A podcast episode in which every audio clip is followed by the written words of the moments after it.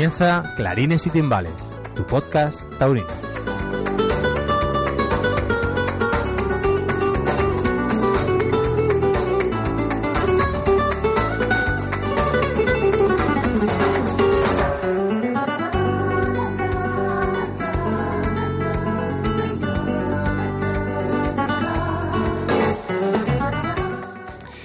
Editorial de hace un par de programas me mostraba optimista creyendo que este sería el invierno en el que se pudieran sentar las bases de un cambio hacia eh, mejorar el espectáculo y adaptarle al siglo XXI a nivel organizativo. Por naturaleza humana somos reacios a los cambios, a nuestra zona de confort. En temas reglamentarios, cuando se instaló el peto al caballo hubo controversia, o al igual que cuando se instauró el guarismo en los animales, o cuando incluso se modificó el reglamento en 1992 y con posterioridad en el 96. Por ello creo que cualquier cambio habría opiniones a favor y otras en contra, ya sea reglamentario u organizativo.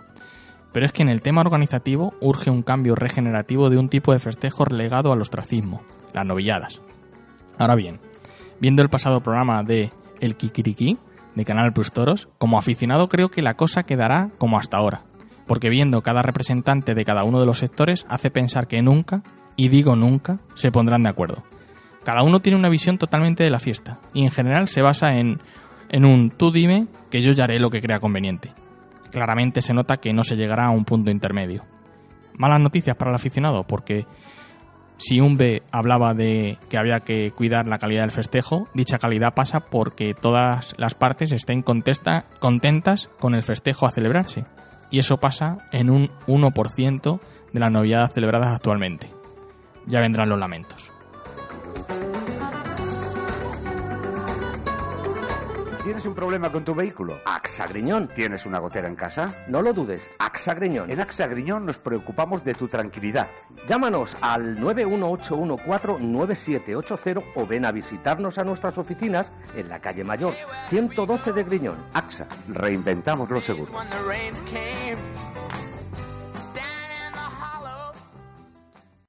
Escucha clarines y timbales en nuestra web todos los miércoles a partir de las 8 de la tarde. Puedes hacerlo también a través de nuestro podcast en iVoox, iTunes y Google Podcast.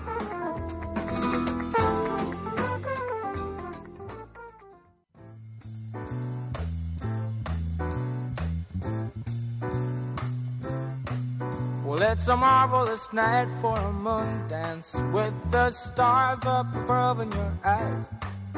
Fantabulous night to make romance neath the cover of October skies. Know the leaves on the trees are falling to the sound of the breezes that blow. Know I'm trying to please to the calling of your heartstrings that play soft and low. You know the night's magic seem to win. Muy buenas tardes y bienvenidos a Clarines y Timbales, una semana más, esta la que hace 13 de noviembre. Muy buenas tardes también a Fernando Sánchez, Samuel Novoa, Josué Moreno. Buenas tardes, Diego.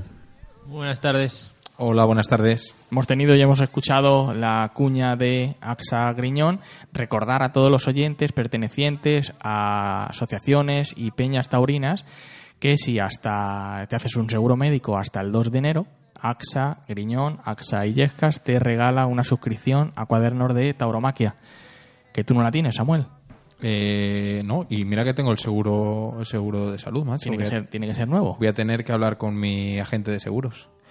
Pues por aquí vamos a tener a Javier Humanex y luego le vamos a, a preguntar.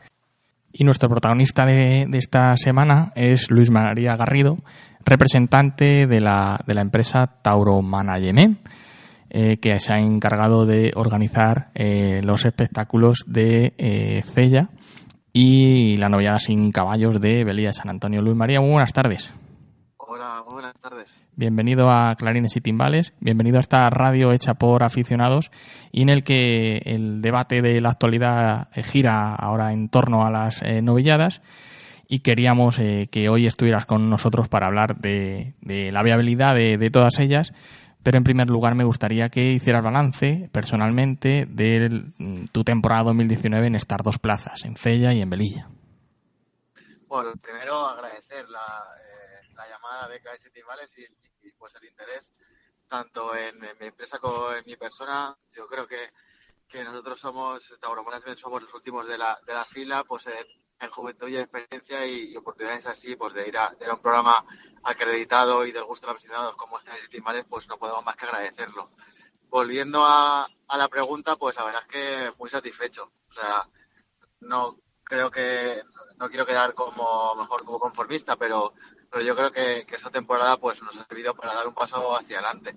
Para que no os conozca, bueno, yo, yo eh, fundé, la, fundé la empresa el año pasado y tenía 24 años. Ahora estamos con el gran paso que se dio este invierno fue ganar el concurso por la plaza de Celle, que es la única, pues la única feria de novilladas picadas de toda la comunidad de Aragón, que la que llevaba muchos años bajo los designios de una gran empresa como es la empresa Tauromoción de Alberto García y pues, con 25 años pues poder imponerme en un, en un pliego a una empresa así pues nos pues a mí mismo me, pues me hizo creer que podíamos hacer cosas grandes y como ello hemos desarrollado la temporada de Cella en la cual pues nos hemos conseguido poner el mapa en base a la calidad de los espectáculos ofertados, a, a, a la variedad de encastes, a la selección del ganado y a la meritocracia de los novilleros. Y hemos continuado nuestro periplo en Medida de San Antonio, que fue nuestra primera oportunidad, y, y como no, pues con nuestra identidad, que fue recuperar a novilladas picadores que no se daban en esa localidad madrileña hasta nuestra avenida.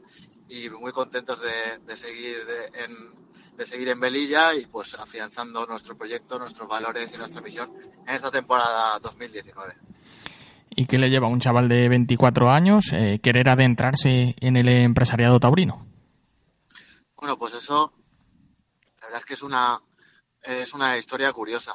Yo eh, iba, la verdad es que iba muy poquito a los toros de pequeño porque, porque bueno, mi familia no, no son aficionados a los toros. Yo pues, me inculcó la afición mi, mi abuelo, que mi abuelo pues tenía, tenía un bar y a su establecimiento pues iba mucha gente a ver las corridas de toros y yo pues, por las tardes me acercaba y el hombre pues fue el que me iba metiendo el veneno, pero mis padres no, no son aficionados. Yo siempre pongo un ejemplo, que es que mi padre y mi madre en su vida han ido a tres plazas de toros y de esas tres, dos de ellas han acudido porque su hijo era empresario de las mismas, como son Belilla, San Antonio y Cella, para un poco para dar una Yo cuando iba a los toros de pequeño, pues no otros niños pequeños pues pues le pues quiero ser torero o me gustaría ser ganadero. Yo, yo lo tenía muy claro. A mí me fascinaba desde bien pequeño, pues todo el, eh, todo y que y que daba en pie a ese brillar los ojos, ¿no? Como un día había más gente, otro había menos, un día toreaban estos señores, otros, porque en los días que eh, está la gente de una manera o de otra, las fechas, eh, los engranajes de los carteles, las divisas que lidiaban las figuras del toreo de, aquella época. Y bueno, eso se va juntando con, con los estudios. Yo estudié International Business en, en España y Francia, aparte de un máster MBA. Y, y bueno, pues pude ir basando esta inquietud eh, con los conocimientos empresariales y de la economía que ya iba teniendo. Fruto de ello, pues yo, a raíz de un trabajo de fin de máster enfocado en el sector taurino, pues ya me vi capacitado de poder pensar en el corto plazo de dar el salto y emprender en el mundo taurino, y en ello estamos. ¿Y, ¿Y has tenido más facilidades que inconvenientes o más inconvenientes que facilidades al no ser de, al no venir de antecedentes taurino y, y ser nuevo en, en dentro del sector? Hombre, pues yo creo que eh, me ha movido siempre la ilusión y, la afición. Y eso, eh, la gran mayoría de los actores del, mercado del, de los espectáculos taurinos, pues, pues lo han sabido apreciar, ¿no? Y, especialmente, pues los ganaderos son una, gente que, les hace mucha gracia, que, que les llevan 20 años vendiendo los mismos y que llega un chaval. Yo cuando fui, empecé a ir al campo para mis primeros festejos, pues, eh, pues eso, era diciembre de, del año 2017 y, y, pues tenía, tenía 24 años, ¿no? Y, a los ganaderos siempre ha sido un, gremio que, que, me ha acogido, me han dado todas las facilidades del mundo y, me he sentido siempre muy arropado por ellos. Luego a la hora de, pues a la hora de, de los toreros, pues lo he tenido muy sencillo por, por un mero hecho, porque quien se ha anunciado conmigo nunca ha puesto en tela de juicio que la liquidación va a ser lo que marca los mínimos del convenio y eso me ha facilitado que en el, mi terreno, que son las novilladas, que es un sector que por esa vía puede estar muy, muy denostado, pues he tenido todas las facilidades del mundo y han estado todo el mundo eh, encantadísimo de anunciarse conmigo.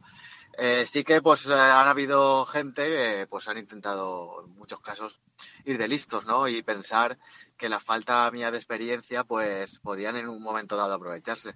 Pero bueno, he tenido la suerte de que, de que me he lanzado esto cuando me he sentido que ya estaba preparado. Obviamente hay muchísimas cosas que no sé que me he aprendido cada día, pero pues me he basado mucho siempre en mi intuición y mi inteligencia y por ahora me, me ha ido bien y, con ganas un poco de, de adoptar eh, retos mayores, eso sí, pues siempre siguiendo un camino y con los pies en el suelo. No, si algo, yo siempre digo que si en Tauro Management, si algo tenemos que nos diferencia y que nos sobra es tiempo.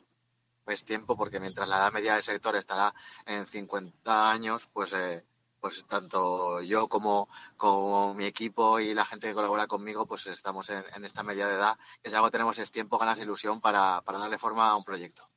Pues como digo, se encuentran eh, más aficionados, como saben, y ya están deseando preguntarle. Empezamos por Javier. Luis María, buenas tardes y... Hola Javier, buenas tardes. Y felicidades. Lo primero, escucharte es, es ilusionante para, para todo el sector taurino. Siempre se dice que el torero de, el toro de 5 y el toro de 25 y aquí es el empresario de 25. Como bien has dicho, eh, rebajas rebajas con mucho el, la edad media del empresario taurino, que tú has dicho 50, creo que ha sido benévolo. Bueno, con tus conocimientos, tus másters, tus estudios en negocios, bueno, tu afición te hace meterte en el mundo, en el sector taurino. Pero, ¿tú crees que es un negocio o, una empresa, un negocio para sacarlo adelante y vivir de ello durante, durante muchos años? ¿Es posible?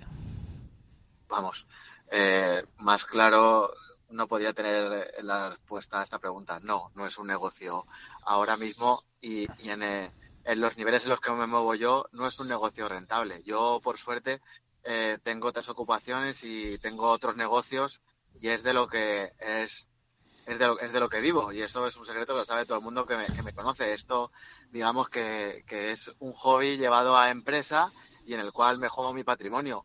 También voy a decir una cosa, pese a que está mucho de moda, yo no pierdo dinero en los toros. O sea, eh, no gano, o sea, lo salvo, pero, pero no pierdo dinero. Primero por una, por una razón es muy simple, no me puedo permitir el lujo de perder dinero. Yo vengo de una familia eh, humilde, normal, como hay millones en nuestro país. O sea, todo eso que se dice ahora de que el empresario está por romanticismo y, y se pierde dinero constantemente, bueno, no será mi caso. Yo me las he esforzado siempre para, para salvar todos los festejos. No da, vamos, eh, ni para llevar su sueldo a casa, ni mucho menos pero creo que intentando un poco profesionalizar la gestión y cogiendo, pues haciendo ciertas sinergias o extrapolando conocimientos de otros sectores, pues intento, pues por ahora estoy salvando los festejos, que yo creo que es el objetivo y lo estoy cumpliendo. Y desde tus conocimientos académicos y, y tu corta experiencia en esto, ¿crees que es viable una fiesta de los toros en la que los empresarios no ganen dinero, aunque no pierdan, como en tu caso, y pero lo hagan solo por afición y por romanticismo? Para nada, para nada. Eh, pues al fin y al cabo, eh, más allá del tópico hay que vivir, ¿no? Y, y uno cuando hace estas cosas, pues le, le la, la, afición pues le duraría el momento en el cual ya le estaría quitando tiempo a otra cosa, eh, pero, pero al fin y al cabo, los que desde mi situación, pues le quitas tiempo a la familia, a otras aficiones que puedas tener, a, a tu pareja, y está claro que se hace por afición en este momento, pero obviamente al fin y al cabo esto es un negocio. Yo podría invertir en, en otros campos, pero ahora mismo pues eh, sabiendo que, que, la inversión no, no, no es rentable lo económico ni mucho menos, sí que trabaja en un futuro de, de, poder llegar a las plazas grandes, a las ferias, que no solo donde está, que vamos, que es donde está lo que siempre se ha dicho, la grandeza y, y donde esto funciona como negocio bien engrasado y fruto de ello, pues las, las grandes empresas taurinas. O sea que tu objetivo es convertirte eh, en un empresario con un largo recorrido y un empresario de, de éxito y tradición de aquí a, a, unos años. ¿Qué habría que cambiar? Sí. ¿Qué habría que cambiar para que puedas mantener tu este, este objetivo? Es decir, que habría que cambiar en el sector para que se pueda ganar dinero, sea un sector rentable y, empresarios como tú con, con, conocimientos y afición puedan hacer una, una carrera empresarial en, en, este sector. Ahora mismo, tal y como, tal y como están, eh, pues el, el archiconocido balance de ingresos y costes de, digamos, los espectáculos en los que yo me estoy moviendo ahora mismo, que son las novilladas sin caballos y las novilladas picadas, ahora mismo es imposible funcionar. Eh, se puede funcionar una vez que das el paso e integras esos festejos dentro de seriales, dentro de abonos y ferias, que con el espectáculo más rentable y que siempre ha funcionado, que lo tenemos que reconocer tanto aficionados como profesionales, como profesionales, que es las corridas con las máximas figuras del toreo, que es el espectáculo a nivel empresarial más seguro, más seguro que hay, si bien el que, el que reviste de mayor inversión es el que es el que históricamente toda la vida ha traído a mayor, vamos, ha llenado las plazas de toros al amparo del público, y esa es la clave para, para llegar ahí a afianzarse. Ahora mismo, yo también lo hablaba ayer con otro, con otro eh, compañero empresario, ahora mismo no me motiva, busco otras cosas. Dentro de, dentro de mis motivaciones no entra mira Luis, que mañana que podemos ir a esta plaza de toros, una plaza de tercera buena, y vamos a dar una corrida con figuras del toreo. Sinceramente no, no es algo que me motive. Y ahora mismo, mi motivación principal ahora mismo ahora es dar novilladas con caballos, es explorar hierros en buen momento, dar oportunidades en la cantera. Para mí, yo he sido feliz este año haciendo lo que he hecho en Cella, eh, que es dar oportunidades a, los novilleros que se lo han merecido, la meritocracia siempre en primer lugar, y después abrir el abanico de encastre y permitirme a mí mismo, desde mi faceta de aficionado, que soy antes que empresario, pues conocer otras ganaderías, conocer otras fincas, otras embestidas, otras formas de elaborar los festejos. A mí ahora mismo esa es mi motivación. Por eso no pienso en la rentabilidad, ahora que pues, si bien tengo 26 años, eh, me lo puedo permitir, ¿no? Pero ahora mismo mi motivación es, es distinta a ello y cuál dentro de ese tipo de festejos, entonces, ¿qué es lo que hay que cambiar para que no sea un hobby o una afición y sí que sea un auténtico negocio? Pues mire, es que esa pregunta es la que la que nos venimos haciendo mucha gente y que creo que en ocasiones nos, lo, la hacemos y esto ahora por suerte cambia con el con el fuera las novilladas, nos lo hacíamos quienes menos podemos hacer, ¿no? Porque porque es algo para, para hablar los verdaderos actores principales del sector, las empresas grandes, eh, las patronales de, los distintos gremios que de los cuales se nutre el espectáculo taurino. Ahora cambia, ¿no? Porque pues el Foro de las Novilladas permite aglutinar y así coger fuerza y poder negociador de cara a pues a ver que la actual estructura de costes, sin señalar a nadie, sin, sin decir nombres propios, sin mirar aquí o allá, es totalmente insostenible. Con los números en la mano, Ahora mismo hay una cifra que todo el mundo sabe, que es la de los eh, 45.000 euros aproximadamente que cuesta una novia picada y después decir, metes a, que, y que el público tampoco entiende, porque que reconocer que se deba pagar más de 20 euros por una novia picada. A lo mejor hemos hecho algo mal ahí. Pero ahora mismo las situaciones, las reglas de juego están de esa forma. 2.000 personas, hay que meter a 20 euros, no llegas ni a cubrir los gastos de esos 45.000 euros. Ese es el problema que hay ahora y es, un problema meramente aritmético. Creo que es un problema que hay que tratar con mucho cuidado. Está claro que no hay que mirar y dar de, descargar todas las culpas en un mismo gremio, digamos, como se está haciendo. No hay que intentar restar riqueza eh, o solamente que, eh, que en a los puestos de trabajo, ¿no? Porque entonces estamos pegándonos un tiro del pie cuando decimos que la, que la fiesta de los toros eh, genera puestos de trabajo. Pero hay que intentar que, siempre el eslabón que sale perdiendo en estos casos o que está con el agua al cuello, que es los empresarios, pues un poco que tengamos un respiro porque al final todo el mundo, al menos en mis festejos en los cuales está asegurada la liquidación por, con los mínimos por parte de todos los que participan, sabe que se va a llevar dinero a su casa y nosotros hasta que no vamos una hora después del festejo a hablar con los de taquillas ya podemos haber liado la mundial, haber cortado todas las orejas posibles, haber investido todos los toros que, estás con el corazón en un puño. Y eso es un poco lo que hay que cambiar y nos permitirá también una, una libertad creativa, un, pues, pues un poco experimentar con el festejo y dar cabida a otras cosas. Para hacerlo más atractivo. sí, así es, alejándonos ya de, esa de esa espada de Damocles que pende sobre el cuello, que es la, el estar pendiendo de un hilo siempre, lo económico. Pues muchas gracias. Buenas tardes, soy Josué. Hola José, buenas tardes. Bueno, me imagino que habrás escuchado las declaraciones de Jesús Hijosa, que presidente del foro que lleva haciendo por, diversas entrevistas en las que bueno eh, habla de, no de, o, digamos de, o de quitar personal o de reducir ese coste económico que se llevan o digamos otra parte es eh, lo de los veterinarios lo de los médicos ya que la seguridad social pagas un gran importe que, que te proporciona ese equipo médico esa ambulancia UBI y demás no sé, en tu caso, ¿no? Eh, ¿Cuáles ves, qué vías posibles ves para reducir esos costes? Pues yo, por ejemplo, dejando los costes iguales, ¿no? Hay, eh, creo que se podría tratar mejor un, un ingreso que aparte en vuestra en vuestra comunidad Castilla-La Mancha pues por suerte se cuenta con con una televisión pública que está volcada con la fiesta de los toros y es el tratamiento de, de los ingresos por la por la televisión. Yo creo que, esos ingresos se deberían destinar íntegramente sabiendo que el espectáculo tal y cual como, tal y como está montado ahora mismo eh, es inviable, se deberían eh, destinar íntegramente a cubrir los gastos. Y una vez que esos gastos ya estuvieran cubiertos, pues ya se, se repartiría equitativamente, eh, pues, o, o tal y como se establecieran las distintas asociaciones eh, gremiales, pues cómo se tiene que repartir esos, esos gastos de televisión. Pero yo creo que es un ingreso que se podría dar un mucho, mucho mejor, un mejor uso, siendo además que es algo fundamental que se televisen las corridas de toros y, y me parece a mí, desde mi punto de vista personal, pues que hayan cosas que no se puedan televisar por el mero hecho de no ponerse de acuerdo con, con unos euros que al final eh, lo de menos es eso y, y lo demás es la posibilidad de ahora mismo de, de, de hacer en televisión, de hacer en internet mediante streaming y de otras muchas maneras de acercar la fiesta de los toros a todos los rincones.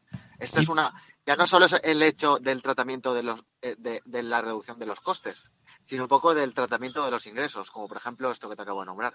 Lo único que eso es una medida, bueno, a lo mejor eh, en algunos casos, en caso de Villaseca que, que se televisa, pero digamos en la gran mayoría de las novilladas en el panorama nacional no tienen esa oportunidad.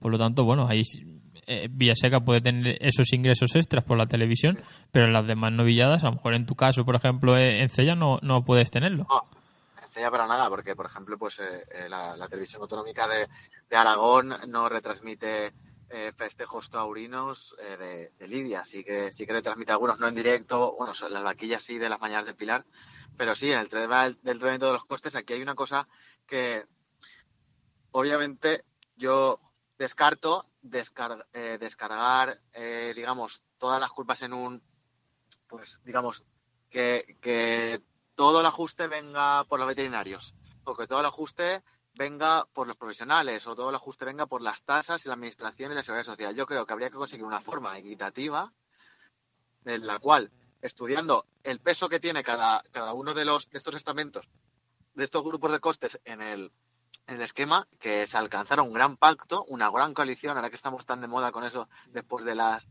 después de las elecciones, para reducir equitativamente toda nuestra parte del, del pastel. Yo creo que porque el tema de las, de las guerras internas para, para descargarlo, no pues a los profesionales, no pues a los veterinarios, yo creo que puede llegar a, a ser algo eh, que, que pueda acabar ciertamente muy mal. Y, y lo que no queremos es que sea peor el remedio que la enfermedad. Así que yo creo que, que fruto de esto son las reuniones, pero con el cariz que le está dando ahora. Creo que pase otro invierno, y bueno, ya se ha pasado otro invierno, y el que más pueda para él, y ya a ver cómo sobrevivimos al que viene. No, yo creo que ahora eh, nos ha hecho un gran favor, sobre todo de promoción y de dar voz, el premio de- del Ministerio de Cultura y Deporte, Premio de Tauromaquia para el foro, porque va a permitir eh, darle voz y que, y que ciertamente se, yo ahora estoy, estoy confiado de que, de que podamos arrancar la temporada con alguna solución y, y que ciertamente se noten los números. Luis María, te habla Samuel Novoa. Hola, buenas tardes.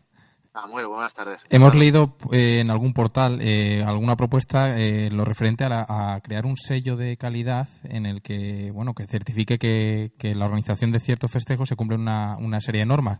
No sé si está a favor de esta, de esta propuesta y si nos podía explicar un poquito, concretar en, en qué, en qué consiste. Eh, no solo estoy a favor de esa propuesta, sino que la ampliaría. Y te lo, te lo voy a explicar con un ejemplo propio. Uno de los, de los claims, uno de los eslogans de, de Tauro Management es crecer con el toreo.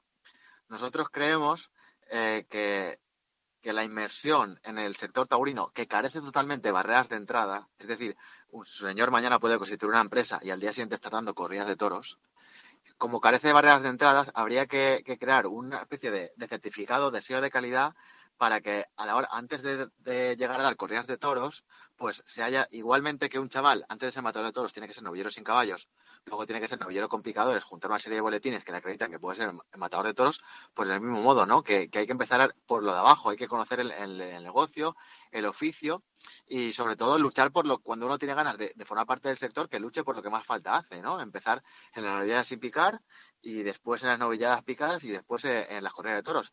Y sobre todo un sello de calidad del cual se pueda beneficiar el organizador si está correctamente, eh, si sigue unos estándares de calidad, si hay una, una mesa de seguimiento real que, que cumple que cumpla y que, y que delimite unos objetivos que tiene que, tiene que, ser conseguidos y que ciertamente se vea beneficiado con, con eh, rebajas en los costes a- pues, aprobadas por los distintos estamentos que le premien de haber hecho las cosas bien. Y es que me parece a mí esto que algo, algo fundamental. Y ahora entra una segunda parte. Si ahora, eh, imagínense ustedes que a lo mejor llegamos a marzo y, y sí, se ha conseguido y se van a reducir estos costes. Que, que se beneficien de esa reducción de costes aquellos empresarios que nos ha costado sudor y lágrimas o aquellos ayuntamientos que, les han costado sudor y lágrimas pagar a todo el mundo por derecho durante estas temporadas. Eh, cuando cuando es, es palmario que ha habido mu- mucha gente que no lo ha hecho, ¿no?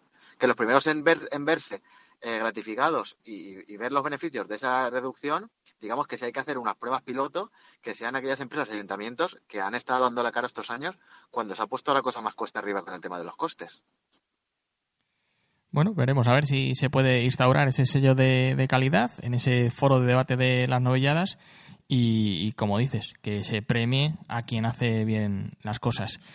Luis María Garrido, eh, le agradecemos enormemente su comparecencia en el programa de esta semana aquí en Clarines y Timbales y eh, pues eh, estamos, eh, eh, la verdad que, contentos por escuchar su testimonio de una persona que ha llegado al mundo taurino desde el sector exterior, el sector empresarial exterior, y que le deseamos toda la suerte del mundo para las próximas temporadas. Muchísimas gracias y yo pues eh, agradecido y para mí un honor de estar, de estar hoy en los micrófonos de Calles y Dimbales. Ya sabéis que estoy a, a vuestra disposición. Ojalá que esta sea la primera de muchas veces que hablemos porque será, será una buena señal. Gracias, buenas tardes Luis María. Buenas tardes. Ese gritarito roto, yo sentí como crujía. Antes de caerse al suelo, ya sabía que se rompía. Uh.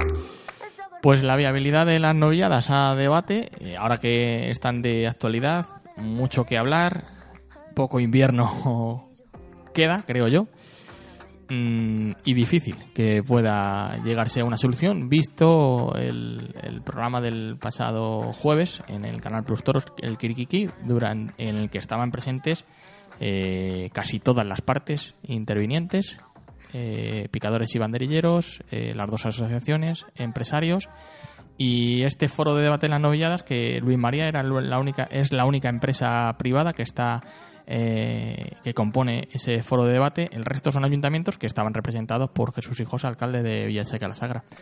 ¿Tú cómo lo ves, Javier? Futuro. No, a mí lo que me parece es ilusionante que haya un chico de 25 años, no muy vinculado al sector taurino, eh, que se meta en este sector y que intente cambiar cosas y, renovarlo. Hay cosas que ha propuesto que yo no estoy que no las veo mucha viabilidad y no estoy de acuerdo por, por ejemplo esto último que, que indicaba de, de que deberían eh, rebajar lo- lo- con el sello de calidad pues empezar primero las empresas con novilleros sin pi- novilladas sin picadores, luego novilladas con picadores.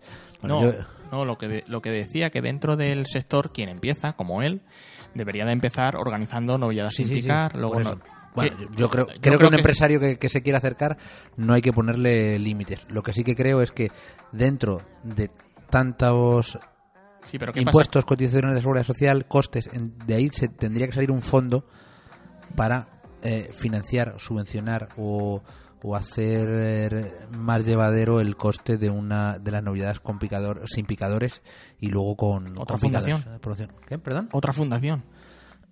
no sé si es una fundación, al final puede ser el propio Estado el que pudiera recoger y directamente desde ahí, no sé, o las administraciones de algún tipo. A mí creo que las novilladas sin picadores y las novilladas con picadores las deben fomentar sobre todo los, los ayuntamientos pequeños y las empresas a hacer una aportación. Los ayuntamientos de los pueblos. Sí, sí, no, no, de hacer la gestión y pero creo que aunque se pierda dinero, eh, al final la- lo único que yo creo que se debe subvencionar de verdad es la cultura. Y, y toda inversión en cultura al final a largo plazo es un, un beneficio para la sociedad. Entonces, por eso eh, el empresario lo que tiene que buscar es ganar dinero, porque si no él está consiguiendo no perder dinero de momento en este tipo de festejos. Y como bien ha dicho, los espectáculos masivos de figuras y tal son los que se gana dinero. Bueno, pues hay que intentar que se pueda conseguir que no se pierda dinero en ningún festejo pequeño y que se pueda mantener todo. Que sea viable. No, no, eh, al final Sí, pero vi- viable que no tan- le queden al empresario 200 euros, por ejemplo. Bueno, pero pero a lo mejor el empresario Ahí. no se mete, No digo, a lo mejor el empresario no se mete a organizar estos festejos, pero sí lo puede hacer un ayuntamiento, porque Claro. es viable. Exactamente. Eh, Ahí- ahí entonces, es- por eso que por lo menos hay que buscar una viabilidad. Si el a lo mejor el empresario dice, ¿yo para qué voy a organizar una, una noviada para 200 euros? Pues no me interesa. Pero a lo mejor el ayuntamiento dice, pues si me interesa, porque Tal y Oye, como está el, el tema este en concreto, eh, yo creo que es que ya se, se considera como viable el no perder dinero.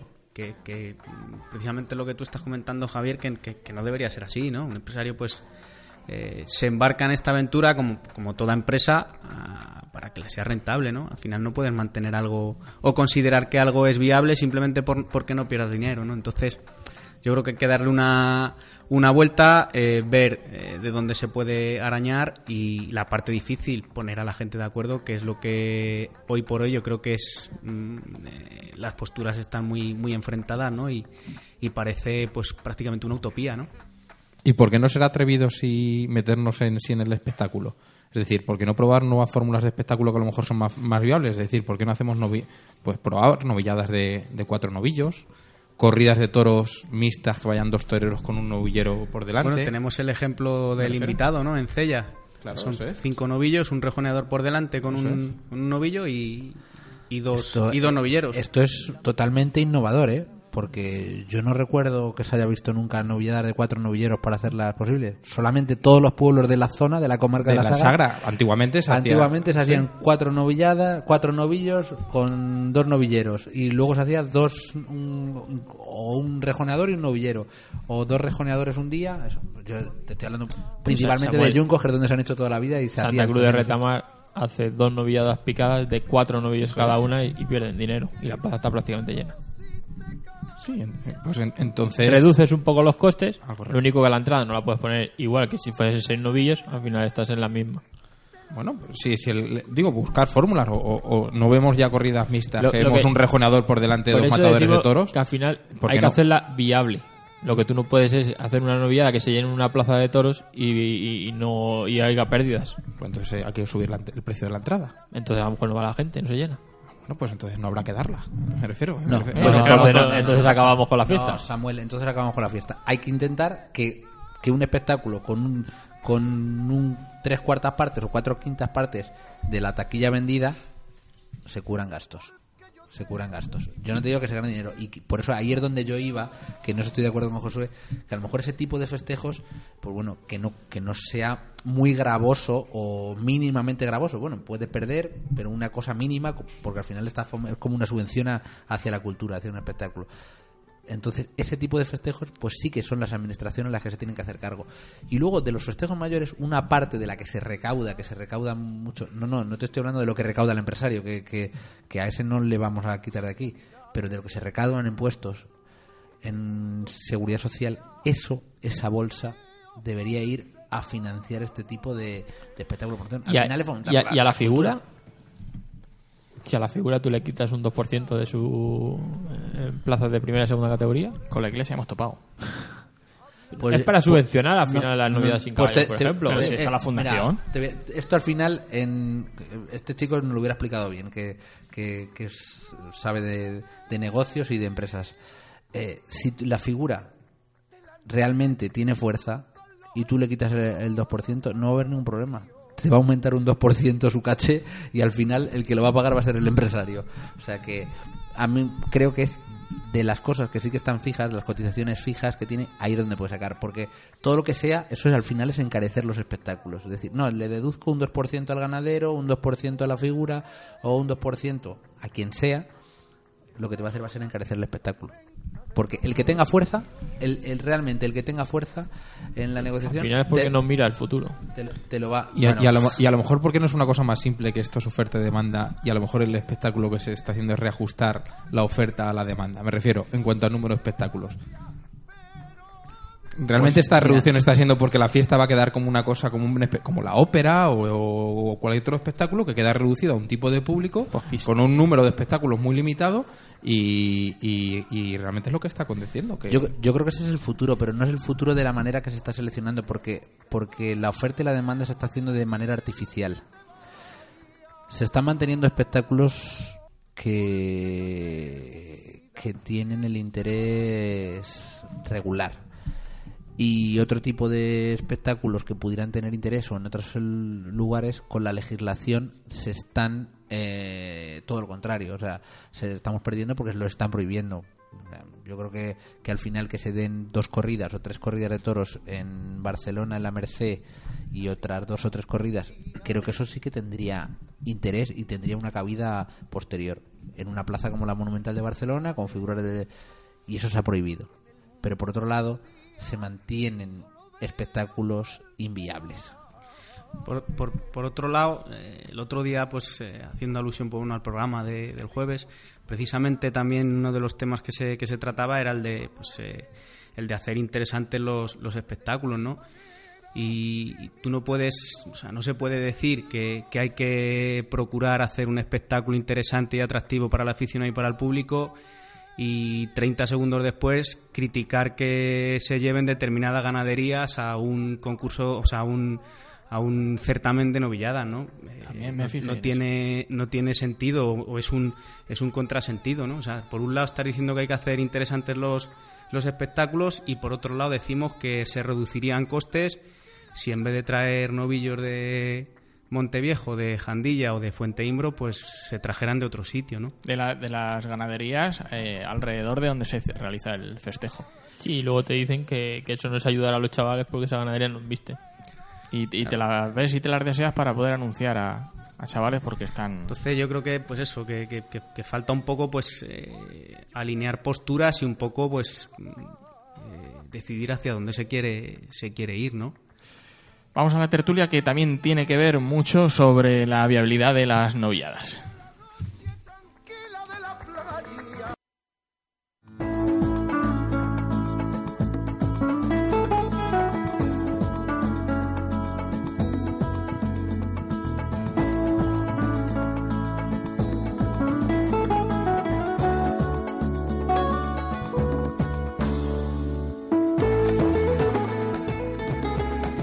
Tiempo ya de tertulia, tiempo para Rubén Sánchez. Rubén, muy buenas tardes. Buenas tardes, Diego. Buenas tardes a todos nuestros seguidores. Esta tertulia vamos a tratar sobre un asunto que, bueno, pues, no sé si poco a poco va a estar de actualidad. Probablemente en las próximas fechas se vaya a hablar más sobre, sobre este asunto. Eh, es ni más ni menos que el tema del pago de los honorarios o de los derechos, mejor dicho, de televisión que corresponden a los actuantes, a las cuadrillas, en este caso de, los festejos que son televisados.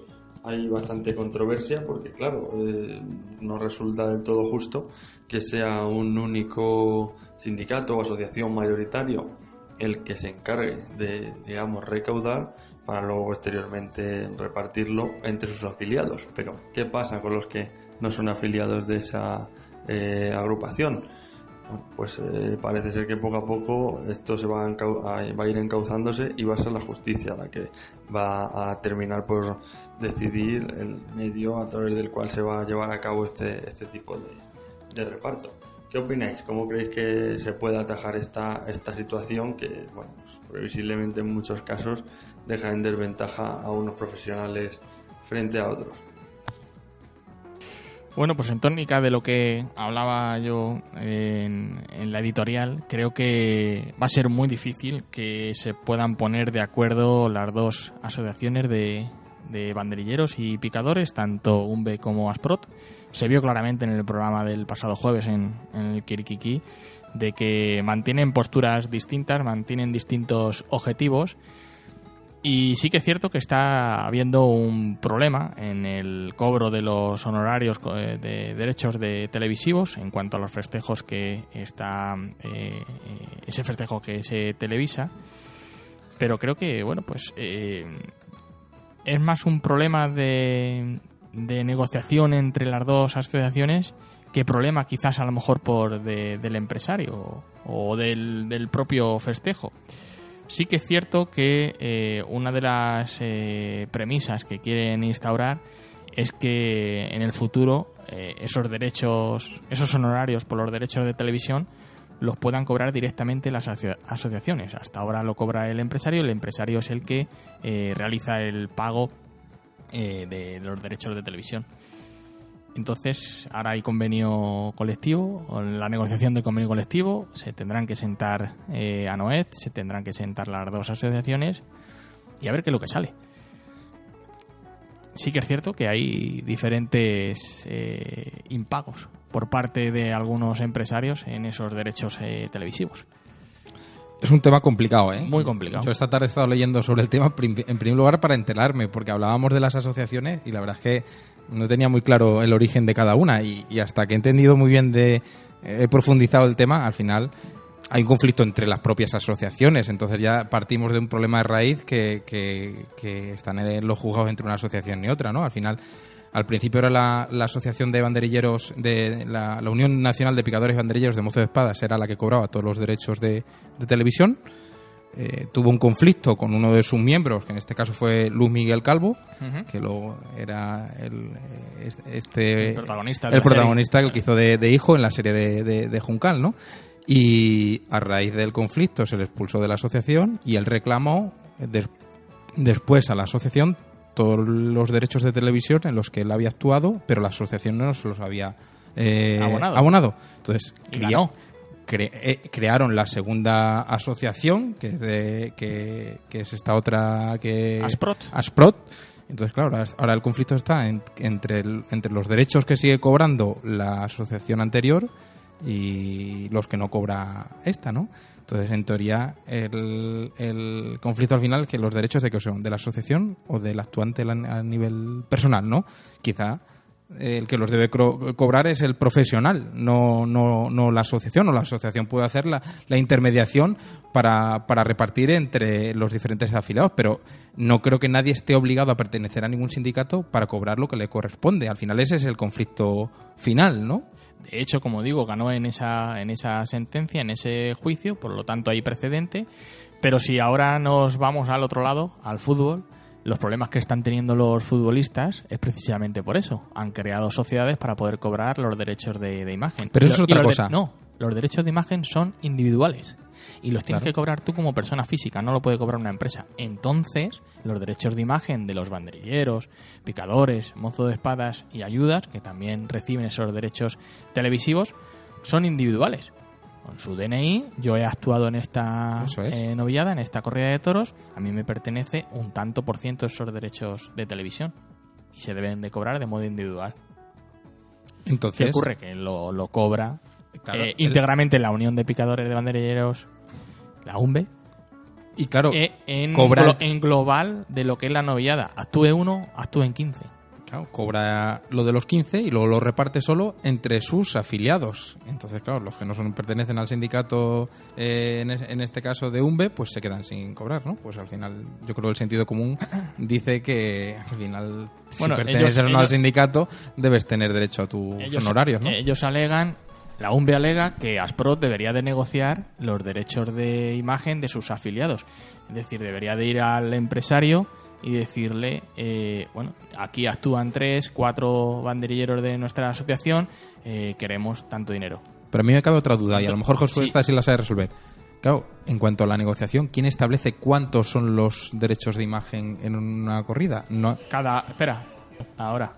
Eso se negoció ya con los empresarios. Sí, pero que cada... Que ya, ya está estipulado. Ya tú cuando se va a televisar, un festejo ya saben cuánto tienen que pagar por los derechos televisivos. Sí, pero ca- en cada festejo es distinto, en cada plaza es distinta. Este chico... Dependiendo, digamos, de, lo, de la categoría de la plaza y, de, de la y del festejo. Pero ¿y quién, quién establece ese criterio? Porque Claro. yo, por lo que yo tengo sabido, en cada festejo puede ser distinto. No, no, o sea, no, no es como los honorarios que dices plazas de primera, plazas de segunda, plazas de, de tercera. Porque la televisión también dará, dará cantidades diferentes según la televisión y según el festejo, ¿no? Y su- supongo también que en función de pues eh, La repercusión del la repercusión que tenga y el, eh, el número de televidentes ¿no? que se espere que presencien esa, Bueno, esa corrida no la verdad es que es un eso- tema es O sea, un- eh, Oh, cualquiera digo, de los dos. ellos, ellos, que, ellos quieren ahora cobrarlo de- ellos directamente. Sí, sí, eso es lo ¿Por que? Porque hay muchos empresarios que gracias a la televisión les salen cuentas o gana o, o con esa, o con ese ingreso extra ellos manejan para organizar festejos. ¿Qué pasa? Que claro, si esos empresarios no pagan ese derecho de imagen porque es, digamos eh, les beneficia al empresario para poder celebrar el festejo, pues claro, de esta forma eh, evitan eh, en ciertos festejos eh, el no cobrar eso- esos derechos. ¿Qué pasa? Que claro que, que todos sabemos que en muchas corridas de toros, novilladas, eh, hay muchos banderilleros que van o por la tele o van por un dinero por debajo de los mínimos rechazando la tele, ya que el empresario, la tele, pues le hace falta para sus cuentas. Claro, eso me imagino yo que lo querrán intentar un poquito quitar. ¿Por qué? ¿Por qué? Para que el, el empresario no gane dinero con lo de la te- con sus derechos de imagen. ¿Y su objetivo es que el empresario no gane dinero? No, su objetivo es que ellos cobren. Les da igual el empresario, les da igual el futuro de la fiesta. Por eso digo que, es que al final... Quieren- ellos quieren cobrar lo suyo. Sí, sí, yo está bien que todo, pero al final si esto es libre nadie te obliga a oír. El empresario dice que le va a dar tanto y él decide si va o no va. Pero igual pasa con el ganadero, es que muchas veces hablamos sobre los mínimos y demás y eh, el ganadero tiene mínimos. No. Y el Se ganadero establece el mercado y ya está. ¿Y, y por qué no o- se rige todo según el sistema del ganadero? Me refiero. Que Pues yo creo que aquí unos lo hemos mínimos, hablado, que debería pues, de oscilar. Aquí hay unos mínimos de sueldos y, Que hay sí, sí, y en que vez son de llamarlos máximos. mínimos hay que llamarlos máximos. porque Máximos, Claro, eso es. Eso- en este caso son los máximos. Claro. Quitando las figuras del toreo, la con- demás gente va... a Y con estos mínimos todo el mundo se queja de que esto no es viable, pues entonces dejémoslos en el libre mercado, ¿no? O, o no en libre mercado, pero sí que, que oscile en una, en una cifra dependiendo de si tú meter gente en la plaza. y que no sean 100 euros de diferencia de una novia en una plaza de tercera a una plaza de primera, por ejemplo. Claro. y, y respecto a los a los derechos de televisión lo- los, los matadores cobran derechos No. de televisión o no El matador no cobra, el novillero, eh, bueno, el novillero, Bueno. digamos en este caso, ni el ganadero, ni. Pero el apoderado sí que negocia distintamente si el, el festejo es televisado o no. Bueno, Si o, al final- o algunos, o si algunos al final- apoderados. dependiendo de la fuerza a- que tenga. Por eso digo, algunos apoderados. Pero en las novilladas, No, novilladas no.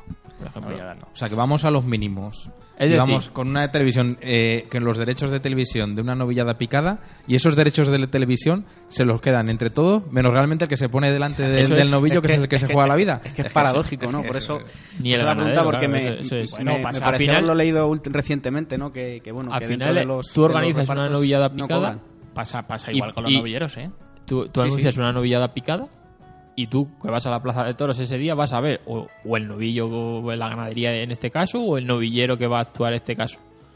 Bueno, pues eh, el ganadero, bueno, lo que haya acordado con la empresa. Pero en el caso de, de los profesionales, eh, el picador eh, y el banderillero oscilan en una plaza de tercera unos 500 euros. Si tiene derecho de imagen, pues se llaman unos 900 euros. Y el novillero, por actuar esa tarde, si le quedan 300 euros, es un milagro. ¿Y, y eso, una cuadrilla no se manifiesta por eso en favor de su matador?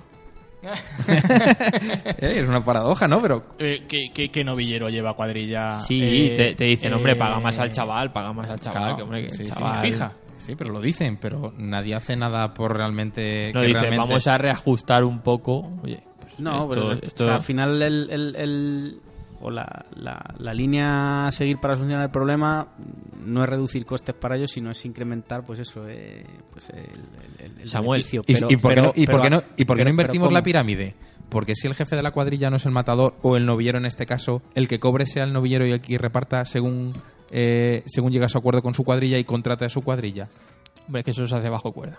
No, en, la Sí, peli- no, lo- en teoría, en en la- teoría en- es- en en los casos que van Tú por el túnel Tú dices quitar los mínimos. suceden esas cosas. quitar los mínimos, pagar al matador o al banderillero Y y, el el que matador sea el que la cua- gestione, ¿no? El que Eh, gestione su cuadrilla y pague lo que él quiera. Porque que para eso su empresa. es su cuadrilla. Porque al final yo pago los derechos de imagen a un banderillero y yo pago un sueldo a un banderillero cual no he contratado Claro, como empresario. eso es. Yo he contratado a este novillero.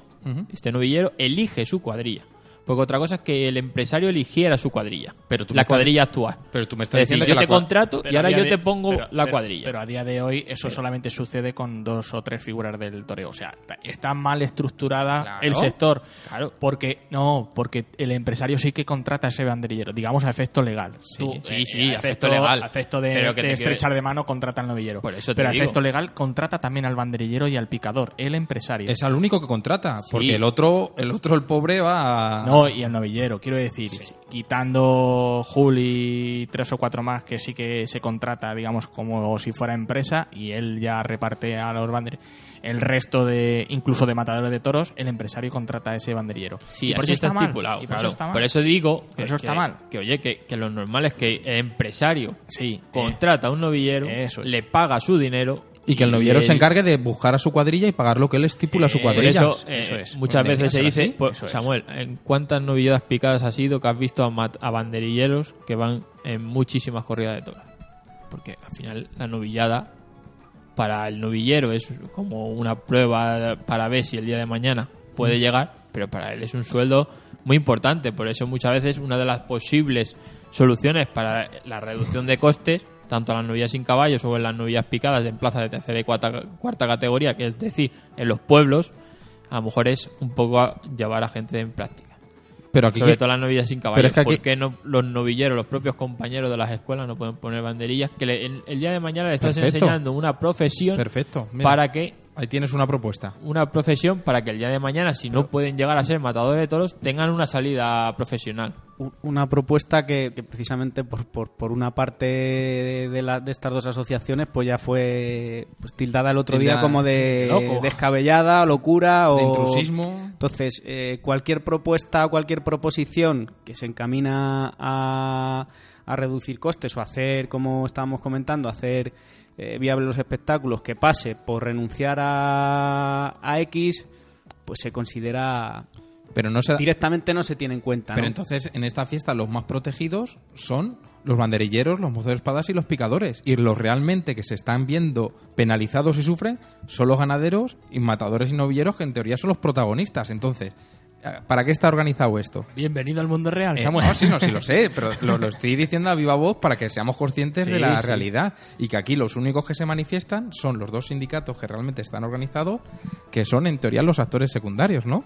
¿Quién protege la- al actor eh, principal?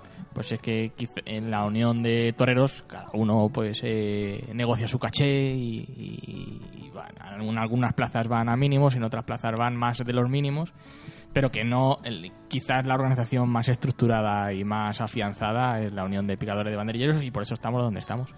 Tienen su departamento jurídico para todo este tipo de, de impagos y, y tal.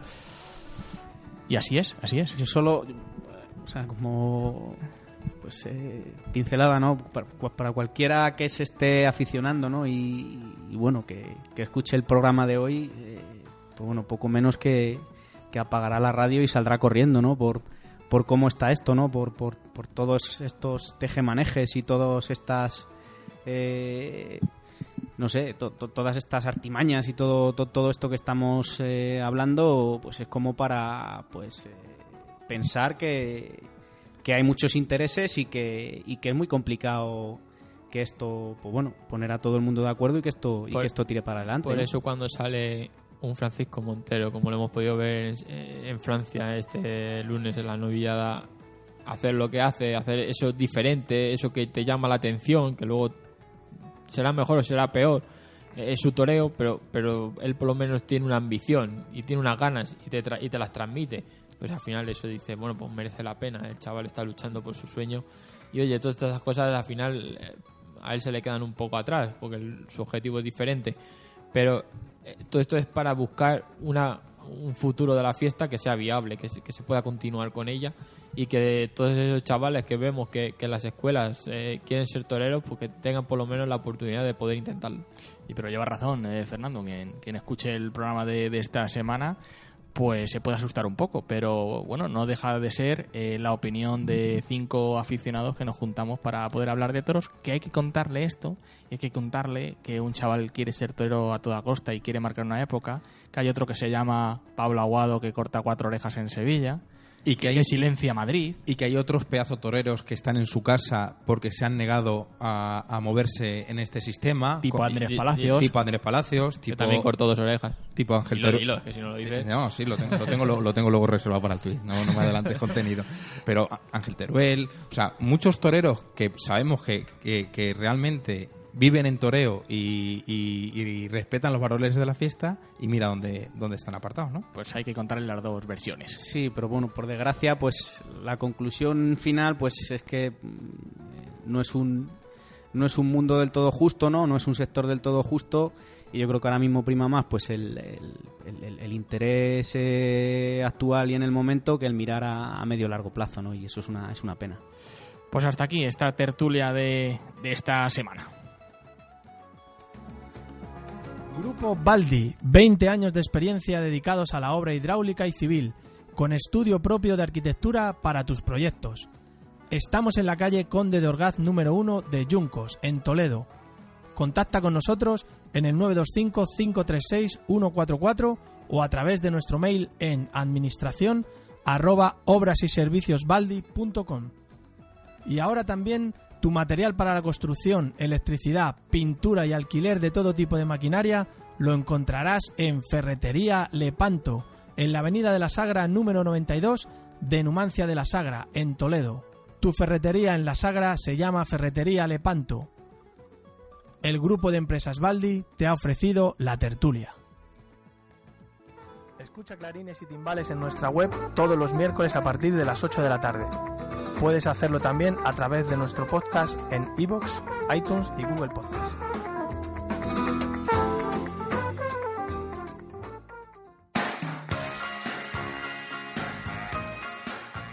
Saque Sport, tu tienda de deportes en Mora de Toledo.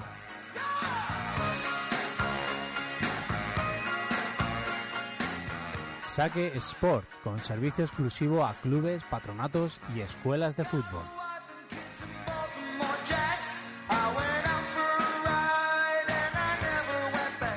Pídenos tu presupuesto sin compromiso en el 677 557 673.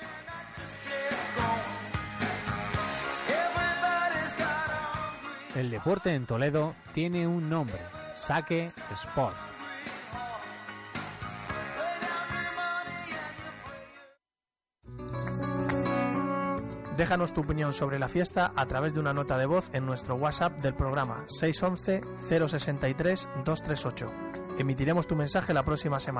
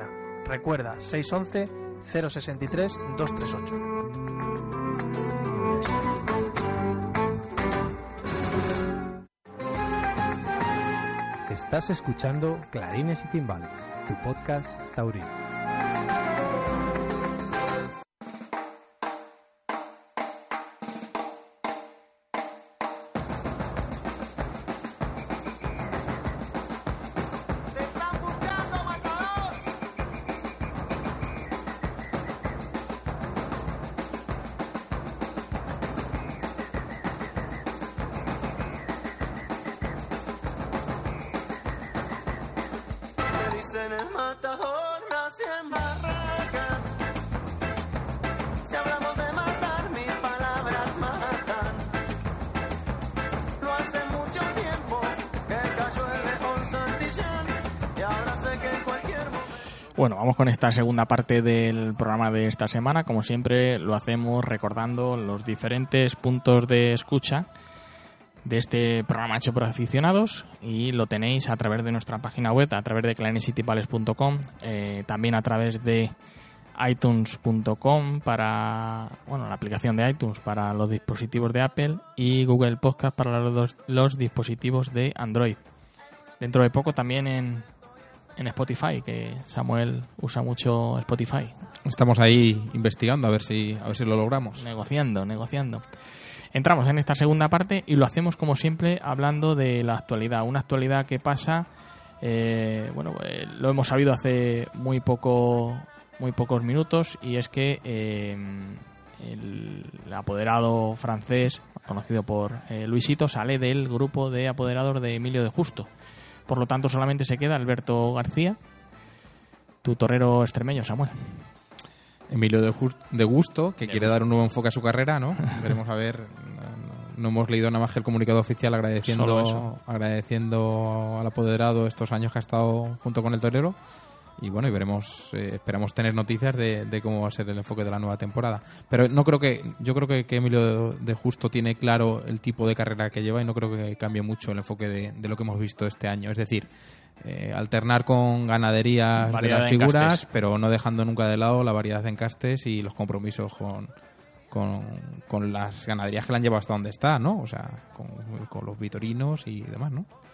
Bueno, veremos a ver qué es lo que depara la temporada 2020 para Emilio de Gusto. Javier Cortés, que sale de, del hospital, eh, afirma que él está más vivo que nunca como torero y que lo que más eh, eh, o, o lo que pensaba peor que pudiera pasar no, no era que muriera, como él dice, Javier Esteban Cortés Fuentes, sino que lo hiciera Javier Cortés como torero. Y por fortuna, pues esa misma noche eh, le hicieron ver lo que había salido Cruz al echar la moneda podía volverse cara y comenzar a tratar de cambiar eh, su mundo. Reconocía en rueda de prensa visiblemente emocionado. Uno de los toreros que hablábamos eh, antes, de los que eh, pues también suscita interés y suscita al aficionado poder moverse para poder verle torear y al que le deseamos muy pronta recuperación. No sé si habéis visto la rueda de prensa, lo bonita que ha sido. Acababa con una frase que decía, me han crecido alas en las cicatrices. La verdad es que ha sido emocionante la, la rueda de prensa con gafas de sol, recuperándose Sí, de, la, sí. de la acogida y de la pérdida de, de, de- de visión y bueno, le deseamos pronta recuperación y, y vamos, está claramente convencido a, a volver a ponerse cuanto antes. ¿eh? Ojalá, ojalá que, que lo hiciera. Pues por, por desgracia, ¿no? Ejemplos hemos visto, ¿no? En, los últimos años, ¿no? Eh, de, toreros, pues que, que, por, por desgracia, pues han sufrido el mismo tipo de percances y, y, bueno, pues han vuelto, pues quizá más fuertes, ¿no? De, lo que de lo que se, se fueron antes de, los percances y, y esperemos que sea el caso de Javier Cortés porque la verdad es que es un torero al que apreciamos y al que, pues bueno, yo creo que eh, que está llamado a- en, en unos años pues a ser alguien importante en el toreo. Lo decíamos antes, Francisco Montero, último triunfador de la temporada en Francia, una estocada con el capote de paseo, si pueden y tienen eh, tiempo lo, puede- lo pueden ver y lo colgaremos, ¿no? Samuel, tú que estás en redes sociales a través de nuestro perfil, Sí. porque la verdad es, es inaudito, o yo por lo menos no lo había visto nunca, emocionante, Es diferente, ¿eh? ya, lo, Diferente. ya, ya lo, lo- lo tuvimos claro el, el otro día que lo entrevistamos, que es totalmente diferente, con sus pros y sus contras, pero es de los toreros que te apeteciera ver a la plaza porque sabes que vas a ver algo, o sea, te va a emocionar, pues ya sea por la parte del miedo o por la parte de artística o, o por la parte de, bueno, intentando va- variar. En este caso, en Francia, le hemos visto terminar la faena con el capote de paseo y en el último momento, pues, eh, coger la espada y, y tirarse a matar. Tirarse a Imprevisible. matar. Sí, sí, totalmente. Y como decías, que no teníamos noticias de, del continente americano, sudamericano, eh, no sé si habéis visto la caída que ha sufrido Diego Ventura en Guadalajara, en México, que sufre fractura trabecular de cápsula radial izquierda y hemartrosis de, del codo. Yo no sé si volverá a España o intentará recuperarse allí, porque yo creo que tiene más, más compromisos. También eh, Morante, Morante que actuaba en, en México este domingo, no sé si lo visteis. Sí, lo vimos. Y como A cámara lenta. A cámara lenta. Le decía la crónica de Zavala, creo que era, ¿no? Como, como eh, no recuerdo el titular. Sí, como Morante para el tiempo, torea a cámara lenta en México. Sí, sí. Estuvo, la verdad es que estuvo muy bien. Con Joselito Adame, que cautivó al coso de insurgentes y Lima también eh, ya se están viendo festejos. Yo creo que está ahí toreros españoles, Miguel Ángel Pereira, Paco Ureña, bueno, pues para seguir la temporada americana. Tendría, tendría narices que con la temporada que ha echado Morante aquí en España, ahora que va por, por América, ¿eh? ¿eh? Y este tarretazar de allí, ¿eh? Veremos, a ver. Bueno, lo, lo A mismo lo mejor se- lo- le vemos con fuerza y a lo mejor luego engancha y se reengancha para la que viene aquí. Te lo iba a decir, te lo iba a decir. Lo mismo Mira. coge carrerilla y hace una temporada 2020. Y llega aquí al milagro, ¿eh? ¿No? Bueno, bueno, veremos, veremos. Por lo pronto nos vamos un poquito antes que del milagro a ese callejón de Olivenza.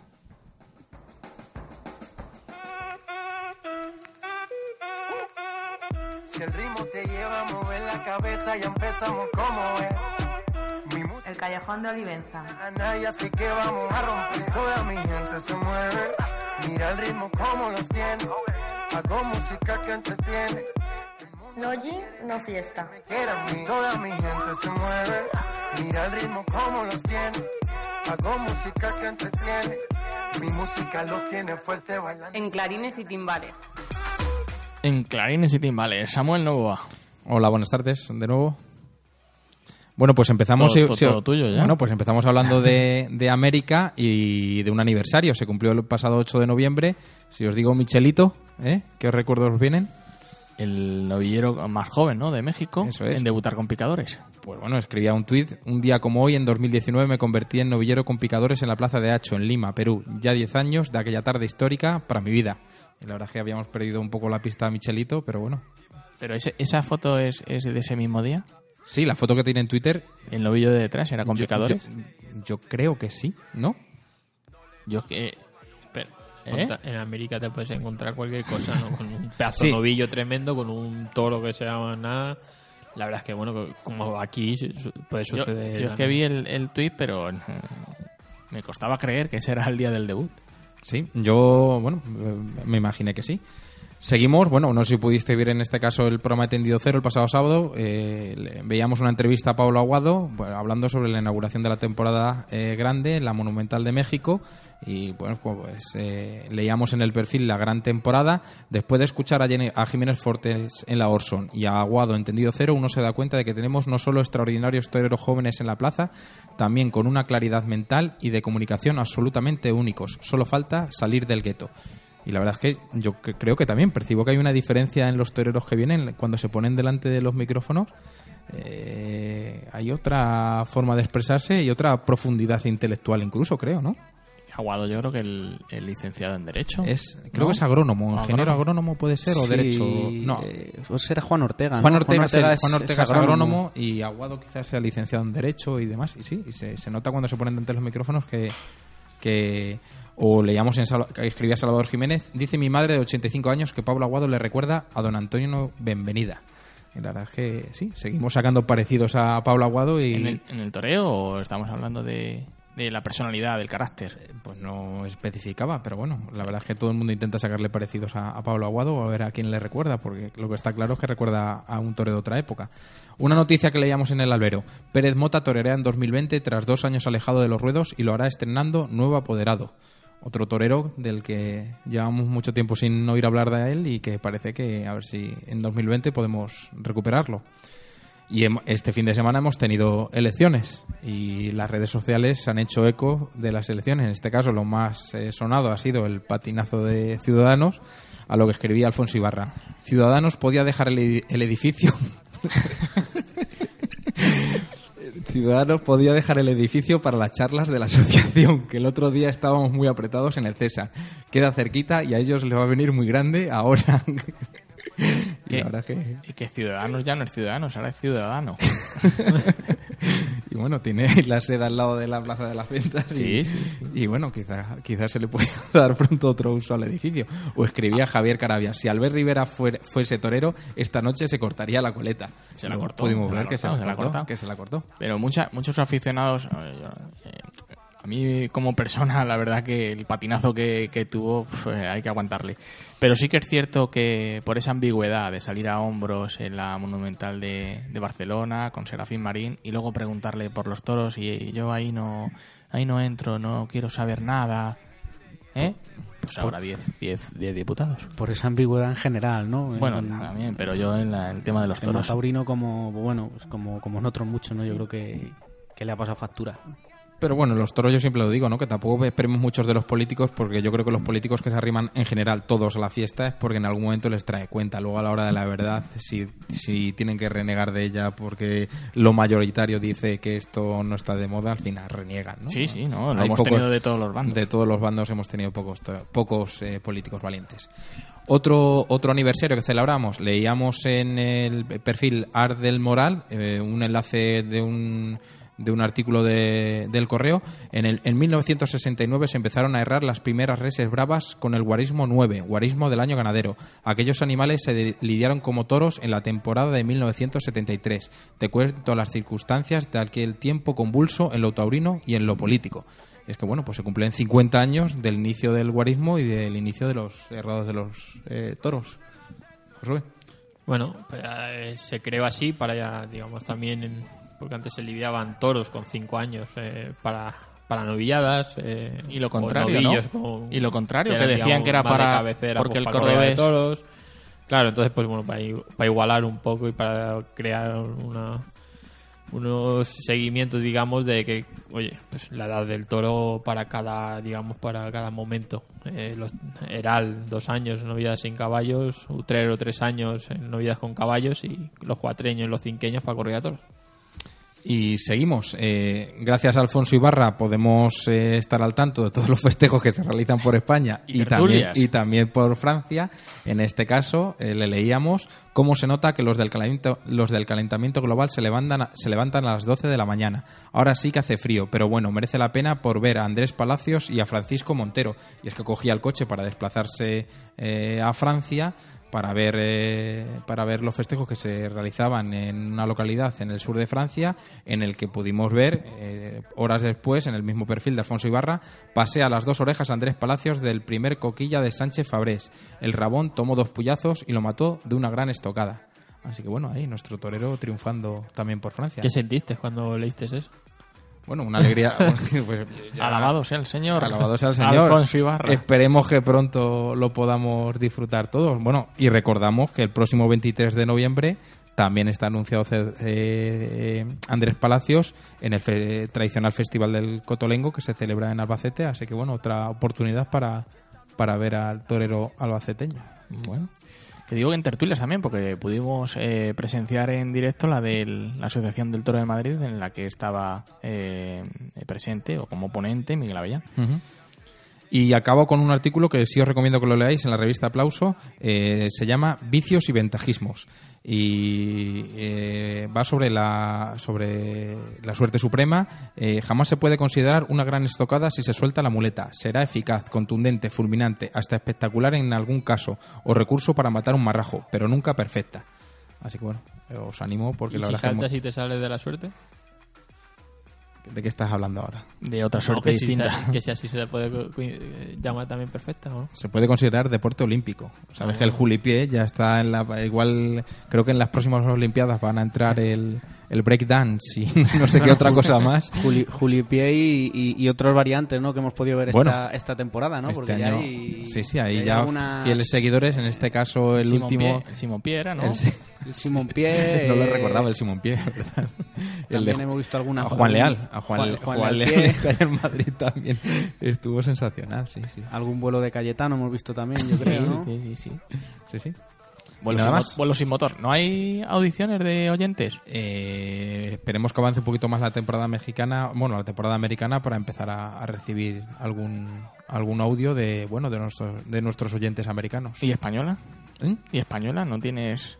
Ahora está la gente ¿Partidarios? en la chimenea y disfrutando de cocidos y cocidos taurinos, que ya por aquí también, ¿no? Andamos ya con la temporada de los cocidos taurinos. Bueno, pues animamos a los oyentes, a ese 611-063-238, que nos dejen esas, eh, eh, esa nota de voz en, en nuestro WhatsApp del programa, que aquí eh, todos los miércoles eh, lo pondremos en el espacio de la voz de la afición, también, también llevado y también llevado por Samuel Novo. Muchas gracias.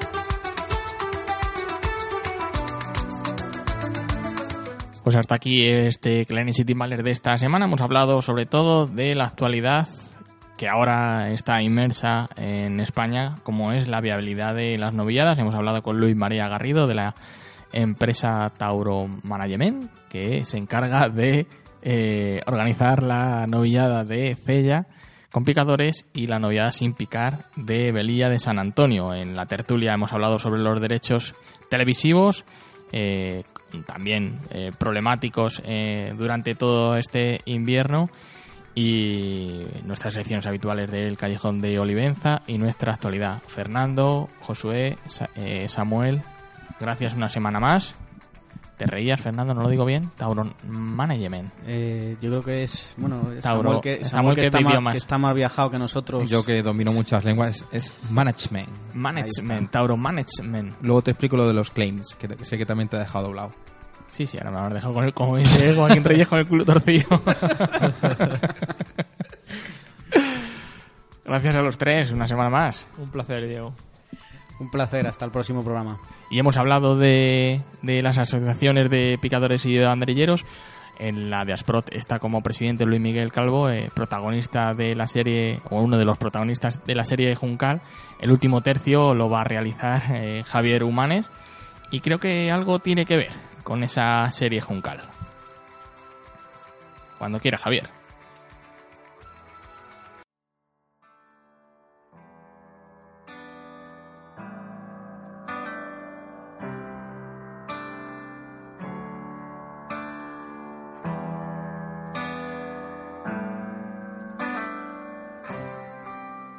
Gigantes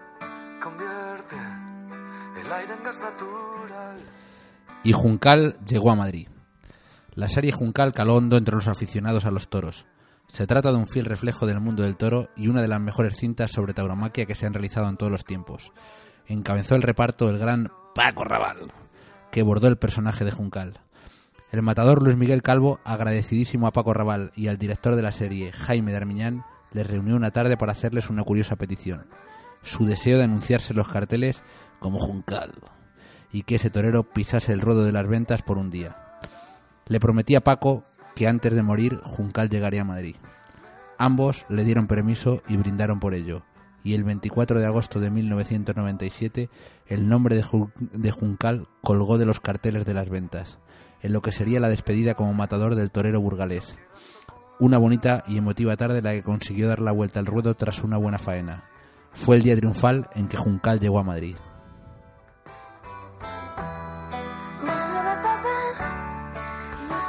Y hasta aquí el Clarín y Timbales de esta semana. Tengan una muy buena, feliz semana y hasta el miércoles que viene.